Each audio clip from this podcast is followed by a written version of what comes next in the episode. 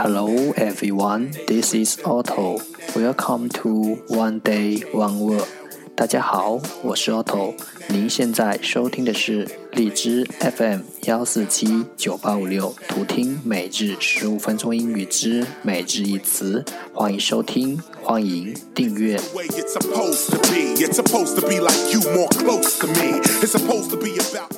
微信公众号 Otto Everyday O T T O E V E R Y D A Y，请添加，让学习英语融入生活，在途中遇见未知的自己。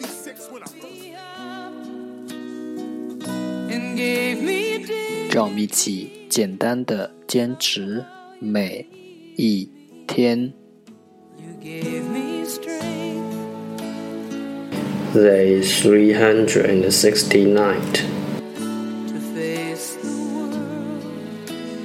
Today's word is 今天的单词是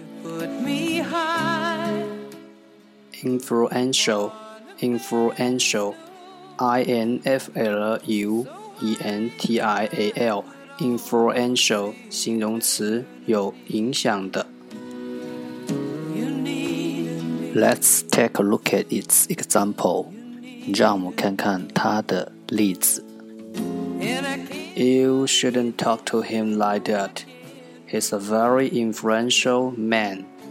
你不应该那样和他说话，他可是个非常有影响力的人。Let's take a look at its English explanation. 让我们看看它的英文解释。Having the power to cause changes，有能力，having the power， 导致改变，to cause changes，有能力导致改变。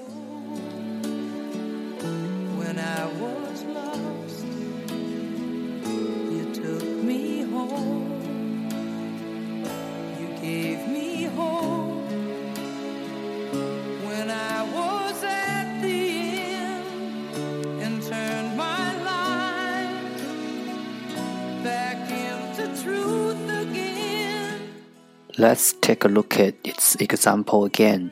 让我们再看看它的例子。You shouldn't talk to him like that.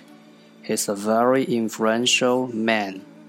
你不应该那样和他说话，他可是个非常有影响力的人。Influential, influential 形容词，有影响的。